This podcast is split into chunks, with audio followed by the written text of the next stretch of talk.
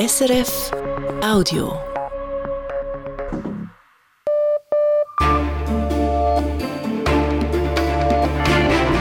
Radio SRF, Echo der Zeit mit Christina Scheidecker. Die Themen von diesem 27. Januar.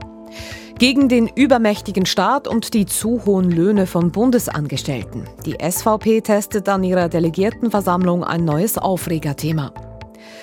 Wunden lecken und vorwärts schauen war hingegen das Motto beim Treffen der Grünen nach der Wahlniederlage vom letzten Oktober. Dann im Fokus Pakistan. Dort stehen in zwei Wochen Wahlen an. Mitten in einer Wirtschafts- und Sicherheitskrise ist die Politik zutiefst zerstritten. Und wir stellen die Frage nach dem Sinn des Lebens. Den zu finden ist nicht ganz einfach angesichts der aktuellen Weltlage. Diese Erfahrung der Machtlosigkeit, der Hilflosigkeit ist etwas, was ganz stark das Sinnerleben einschränken kann. Was bei der Sinnsuche helfen kann, klären wir im Gespräch mit der Psychologin Tatjana Schnell. Zuerst aber dies. Die Schweizer Armee will sparen und verzichtet daher dieses und nächstes Jahr auf mehrere Publikumsgroßanlässe. Heute hat der Armeechef Stellung genommen. Thema in der Nachrichtenübersicht mit Kevin Kahnes. Für die Absagen der Publikumsanlässe gebe es drei Gründe, sagt Armeechef Thomas Süßli gegenüber der Tagesschau. Das erste ist die gestiegenen Betriebsausgaben, die es uns nicht mehr ermöglicht, diese Anlässe durchzuführen. Das zweite ist die Liquiditätssituation der Armee. Und das dritte dann, wir brauchen diese Energie jetzt, um uns auf die Verteidigung zu konzentrieren. Das Parlament habe der Armee zwar mehr Geld in Aussicht gestellt, doch das werde erst in einigen Jahren wirksam, so der Armeechef. Die Armee streicht in diesem Jahr unter anderem die Air Spirit 24 auf dem Flugplatz Emmen und im nächsten Jahr präsentieren sich die Bodentruppen auch nicht an der Defense 25. In Deutschland endet der Streik des Lokpersonals im Personenverkehr früher als geplant, und zwar bereits am frühen Montagmorgen und nicht erst am Abend. Das teilen die Gewerkschaft GDL und die Deutsche Bahn mit. Der Konflikt rund um die Löhne bei der Bahn ist damit aber noch nicht beigelegt. In den kommenden fünf Wochen soll nun weiter verhandelt werden, sagt die Bahn. Und die Gewerkschaft schreibt, die DB zeige sich bereit, über die Kernforderungen der Gewerkschaft zu verhandeln. Bis mindestens am 3. März soll es keine weiteren Streiks mehr geben. Wir bleiben noch in Deutschland. In verschiedenen Städten sind dort auch heute wieder Zehntausende auf die Straße gegangen für Demonstrationen gegen rechts. In Düsseldorf zum Beispiel stand die Demonstration unter dem Motto gegen die AfD. Die Polizei sprach von bis zu 100.000 Teilnehmenden. Im norddeutschen Osnabrück waren laut Polizei rund 25.000 Personen bei einer Kundgebung dabei, darunter auch der deutsche Verteidigungsminister Boris Pistorius. Das Palästinenserhilfswerk der UNO steht in der Kritik, denn mehrere seiner Mitarbeitenden sollen am Angriff der Hamas-Terroristen auf Israel im Oktober beteiligt gewesen sein. Nun reagieren weitere Länder. Italien, Großbritannien und Finnland geben der Organisation kein Geld mehr. Die Länder stoppen ihre Finanzhilfe. Sie folgen damit den USA. Diese hatten bereits gestern die Zahlungen an das Palästinenserhilfswerk gestoppt. Die palästinensische Befreiungsorganisation kritisiert das. Die Finanzierungsstopps würden große politische und humanitäre Risiken bringen. Die Organisation fordert via soziale Medien, dass die Länder ihre Entscheidung sofort rückgängig machen. Der neue Präsident von Argentinien, Javier Milei, gibt einen Teil seiner Reformpläne auf. Millets Wirtschaftsminister sagt, die Reform der Steuern und Renten, diese Reformen würden aus der Vorlage gestrichen. Das argentinische Parlament debattiert nächste Woche über die Änderungen. Mit der Reform will Javier Milei die Staatsausgaben senken. Gegen die Pläne gibt es Proteste. Am Mittwoch legte ein Generalstreik Teile Argentiniens lahm. Zum Sport. Schon wieder beendet ein Kreuzbandriss die Saison einer Schweizer Skifahrerin, Adrian Vicky. Bei der Abfahrt der Frauen in Cortina reißt sich Joanna Hälen das Kreuzband. Hälen reißt sich das Band ohne zu stürzen. Bei der Landung nach einem Sprung erhält sie einen heftigen Schlag und muss das Rennen sofort abbrechen. Für Joanna Hälen ist es bereits der vierte Kreuzbandriss ihrer Karriere. Das Rennen verkommt derweil zu einer Windlotterie, bei der die Norwegerin Ranghild Mowinkel am meisten Wetterglück hat und gewinnt. Lara Gut-Berame als Fünfte ist die beste Schweizerin. Bei den Männern in Garmisch ist das Podest auch ein außergewöhnliches beim Super-G. Der Franzose Nils Alec gewinnt vor dem Italiener Guglielmo Bosca. Loic Meyer fährt zum ersten Mal in dieser Saison aufs Podest und wird Dritter. Marco Odermatt ist 500 Sekunden hinter dem drittplatzierten Meyer auf Platz 4. Bei den Langlauf-Weltcup-Sprints im Gonfs schaffen es Nadine Fendrich bei den Frauen und Valerio Grond bei den Männern in den Final, aber nicht aufs Podest. Valerio Grond wird starker Vierter, Nadine Fendrich beendet den Final als Sechste. Gewonnen haben bei den Frauen die Schwedin Linn Swan, bei den Männern der Norweger Johannes Hösflot Klebo. Und das Sonntagswetter, Kevin Kahnes. Ja, auch morgen hat es wieder Nebel über dem Mittelland und der Nebel löst sich auch nur teilweise auf. Die Obergrenze liegt bei etwa 700 Metern. Sonst wird es aber sonnig bei 8 Grad. Im Süden, da bleibt es wolkenlos bei 12 Grad. Das ist das Echo der Zeit auf Radio SRF. Wir beschäftigen uns gleich mit großer Verunsicherung in Pakistan vor den Wahlen in zwei Wochen und mit der ganz großen Frage nach dem Sinn des Lebens. Zuerst aber geht es hier um Schweizer Politik. Die Delegierten der SVP kamen heute zu ihrer ersten Versammlung im neuen Jahr zusammen. Über 300 von ihnen trafen sich in Börglen bei Altdorf im Kanton Uri. Klar, Thema waren die Abstimmungen vom 3. März. Bei beiden AHV-Vorlagen folgen die Delegierten der Parteileitung. Die Gewerkschaftsinitiative für eine 13. AHV-Rente lehnten sie klar ab. Bei der Renteninitiative der Jungfreisinnigen beschlossen sie die Ja-Parole. Wichtig war für die SVP aber noch etwas anderes, nämlich die Suche nach einem neuen Schwerpunktthema für die Partei. Ruth Witwer war vor Ort. Etwas düster war das Bild, das die Rednerinnen und Redner von der Zukunft zeichneten. Der Bundesrat wolle die Schweiz zu einer Kolonie der EU machen, die Unabhängigkeit sei in Gefahr. Weil soziale Anliegen der Linken wie die 13. AHV-Rente in der SVP eine gewisse Unterstützung finden, warnten Nationalräte vor einem Jahr. Dazu kritisierten sie die steigende Staatsverschuldung.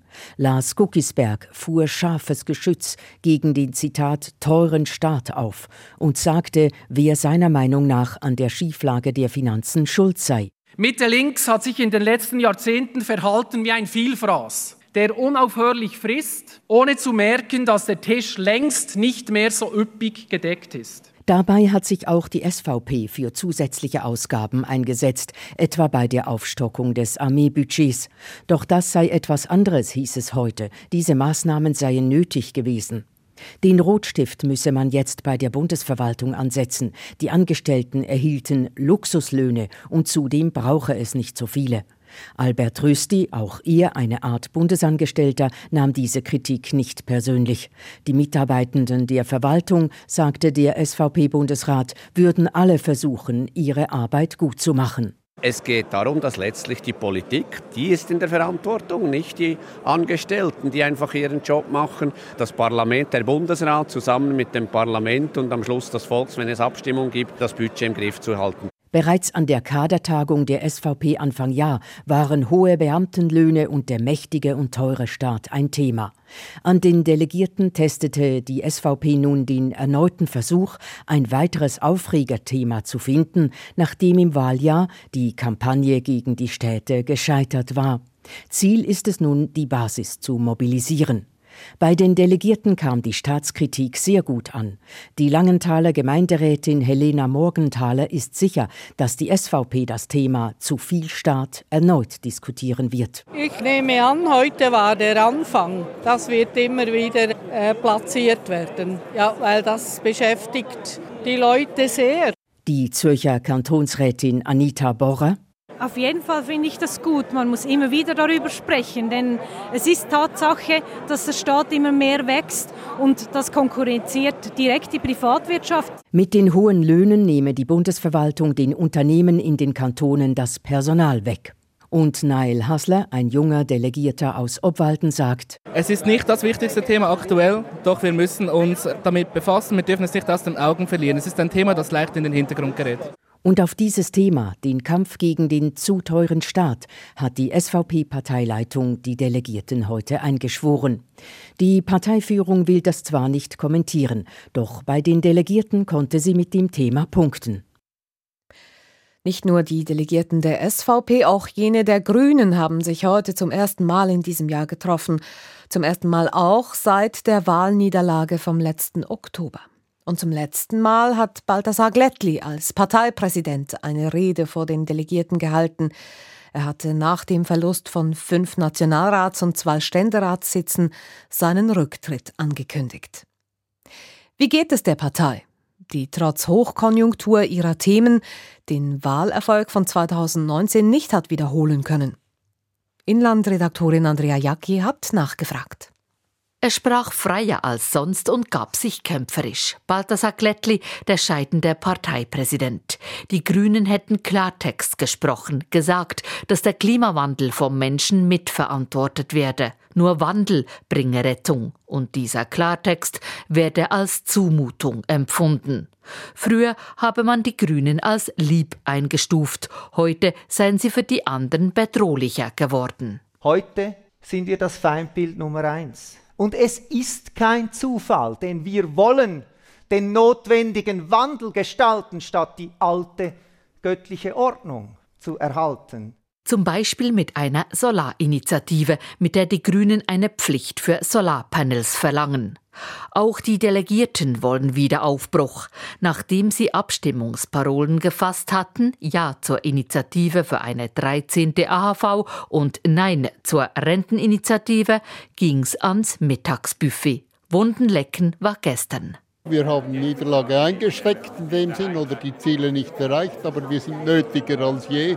Also machen wir weiter und es wird vorwärts gehen. Wir haben uns wahrscheinlich schon ein bisschen erholt. Wir sind nach wie vor enorm motiviert. Wir wissen, was wir wollen und wir wissen, wie wir dahin kommen. Das sagt Leonina Kuhn von den Jungen Grünen St. Gallen. Wie aber will man dahin kommen? Es brauche Hoffnung und Taten. Für mich persönlich beginnt das in kleinen Kreise, politisch aktiv bleiben, motiviert bleiben, sich austauschen, weiter lernen, mit anderen Menschen ins Gespräch kommen, auch bereit sein und offen für Diskussionen und mutig voranschreiten. Kuhn wird bald studieren und räumt ein, dass sie und ihre Mitstreiterinnen sich in einer Bubble bewegten, unter Gleichgesinnten. Das sei ja bei SVP-Mitgliedern aber auch so. Sie selber kenne Leute, die andere Lebenswege eingeschlagen hätten als sie, die anders denken würden, auf die wolle sie offen zugehen. Für die Solothurnerin Julia Horstädtler war das Wahlergebnis vom letzten Herbst ein Schock. Auch sie spricht heute von Hoffnung. Ich hoffe sehr fest, dass wir Grünen diese jungen Personen und auch die Frauen, die tendenziell auch linker wählen und ähm, zukunftsbedachter wählen, äh, nach meiner Meinung, dass wir Grünen die Partei für diese sind und wir müssen uns auf die fokussieren und die wieder mitnehmen. Die Frauen abholen. Diese Rückmeldung auf die Wahlniederlage hat Balthasar Glättli von vielen Grünen erhalten. Auch die Konzentration auf ein einziges Thema wurde kritisiert. Angeregt wurde hingegen, die Themen Kaufkraft und Soziales müssten stärker in den Fokus rücken. Dem will Fraktionschefin Aline Trede Rechnung tragen. So will sie beispielsweise die Diskussion über Armut in der Schweiz anstoßen.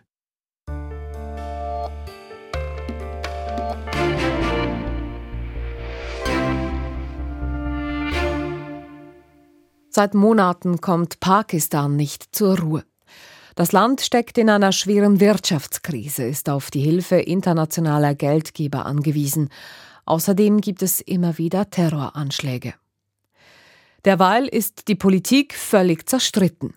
Oppositionsführer Imran Khan sitzt wegen Korruptionsvorwürfen im Gefängnis, viele seiner Anhängerinnen und Anhänger ebenfalls.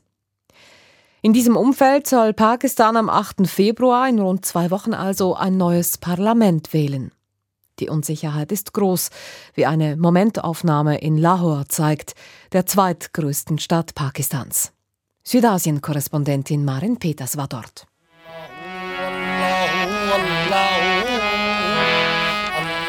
Ein Straßenmusikant auf dem Liberty Market, einem der größten Märkte Lahores, preist die Liebe.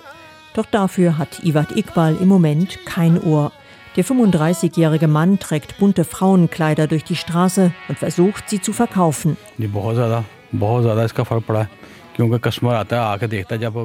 Kundinnen mögen meine Kleider, aber wenn ich ihnen den Preis nenne, gehen sie wieder weg, sagt Iqbal. Dabei haben wir die Preise trotz Inflation nicht erhöht. Viele Leute können sich einfach nichts mehr leisten. Auch an diesem Abend zur besten Einkaufszeit ist nicht viel los. 50-50. Er verkaufe jetzt nur noch die Hälfte verglichen mit der Zeit vor der Krise, sagt Kleiderhändler Iqbal. Obwohl er weniger verdiene, müsse er deutlich mehr Steuern und höhere Stromkosten zahlen als früher. Ein Schicksal, das er mit vielen Landsleuten teilt. Die Regierung tue gar nichts für Leute wie ihn, schimpft Iqbal. Nur eine Partei könne es richten, die PTI. Das ist das Kürzel für Tehreek-e-Insaf, die Partei des früheren Cricket-Stars Imran Khan. Vor knapp zwei Jahren wurde er als Ministerpräsident per Misstrauensvotum abgewählt. Imran Khan ist unser Anführer. Er ist mächtig und fähig. Nur er kann uns helfen, sagt der Kleiderhändler. Das Problem ist nur, dass Imran Khan und seine PTI nicht zur geplanten Wahl Anfang Februar antreten dürfen, obwohl Khan gemäß Umfragen immer noch der beliebteste Politiker Pakistans ist. Der 71-Jährige sitzt wegen Korruptionsvorwürfen seit Monaten im Gefängnis. Was erschwerend hinzukommt, die pakistanische Wahlkommission hat seiner konservativen Partei PTI kein Wahlsymbol zugeteilt. Da viele Menschen in Pakistan nicht lesen können, ist eine Partei ohne Wahlsymbol chancenlos. Dem Schuhhändler Gulsa Ali kann das egal sein. Auch sein Geschäft am Liberty Market leidet unter der Wirtschaftskrise. Seine Mittelklasse-Kundschaft leiste sich weniger Schuhe, sagt er. Von Imran Khan und seiner PTI verspricht sich Ali aber keine Hilfe.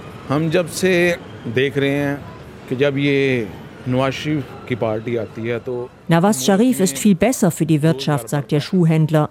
Immer wenn seine Partei an der Macht war, ging es mit der Wirtschaft bergauf. Die Sharif selbst sind Wirtschaftsleute. Sie wissen, wie man Geschäfte macht und ausländische Investoren anzieht. Nach der Wahl werde das Land hoffentlich stabiler. Nawaz Sharif ist Chef der konservativen pakistanischen Muslimliga.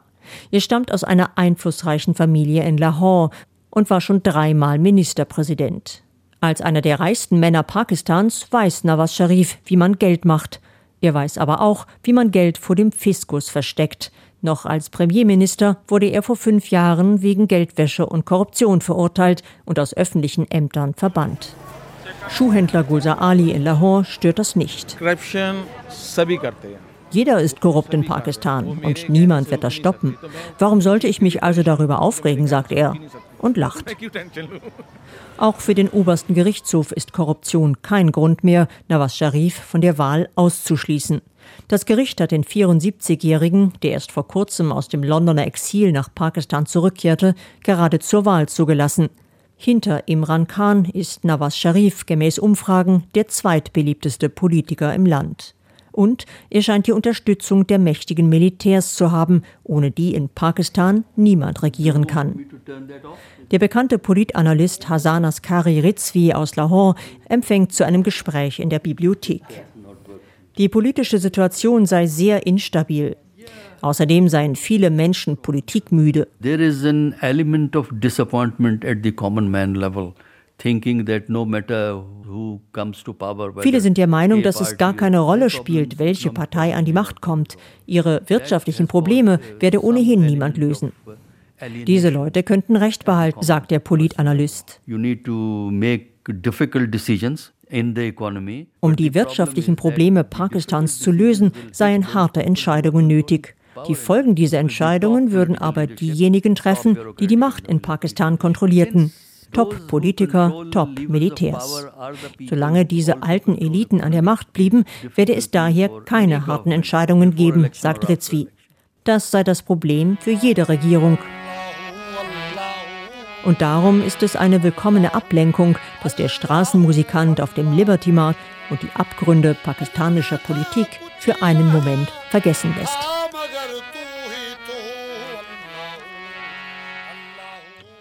Die Reportage von Marin Peters. Das Scarabao-Riff westlich der Philippinen ist bekannt für seinen Fischreichtum. Doch die philippinischen Fischer fürchten um ihre traditionellen Fanggründe, denn immer wieder kommt es dort zu heiklen Begegnungen mit der chinesischen Küstenwache. Ay, ikaw pa naman uh, may mga armas yung mga tao doon, eh, kami, wala kaming armas at gusto nilang pauwi, hindi umuwi na kami ah. Was sollen wir tun? fragt hier ein Betroffener. Sie sind bewaffnet und wir nicht. Sie wollten, dass wir verschwinden und deshalb fuhren wir weg. Wir konnten nicht stur bleiben, sonst hätten sie womöglich auf uns geschossen. Das internationale Recht ist eigentlich klar. China hat keinen Anspruch auf das Gebiet, doch Peking versucht seit längerem, die eigenen Besitzansprüche im südchinesischen Meer durchzusetzen und nimmt dabei auch eine direkte Konfrontation mit den USA in Kauf. Das ist Thema in der aktuellen Ausgabe von International, jetzt online auf srf.ch-audio oder überall, wo es Podcasts gibt.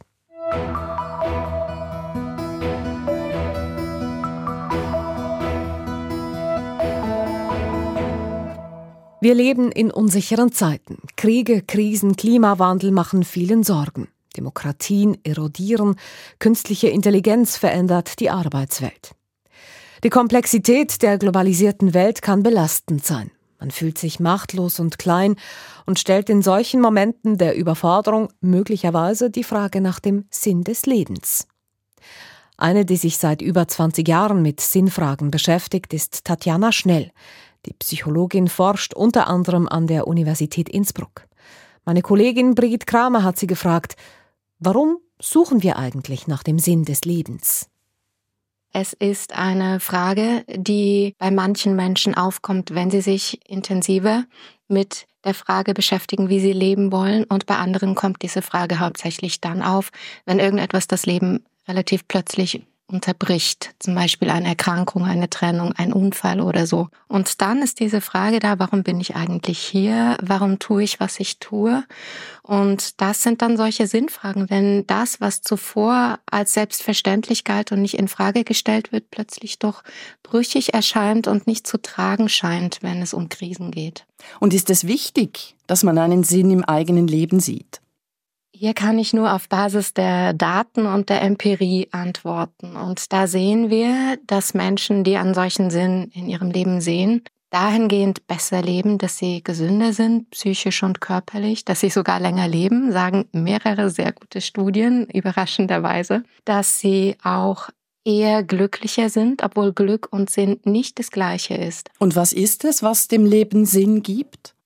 Das ist sehr vieles. Wir haben da ganz ähm, offen geforscht, weil zu Beginn meiner Forschung die Annahme noch so galt, Lebenssinn, das hat ja alles nur mit Theologie und Religion zu tun.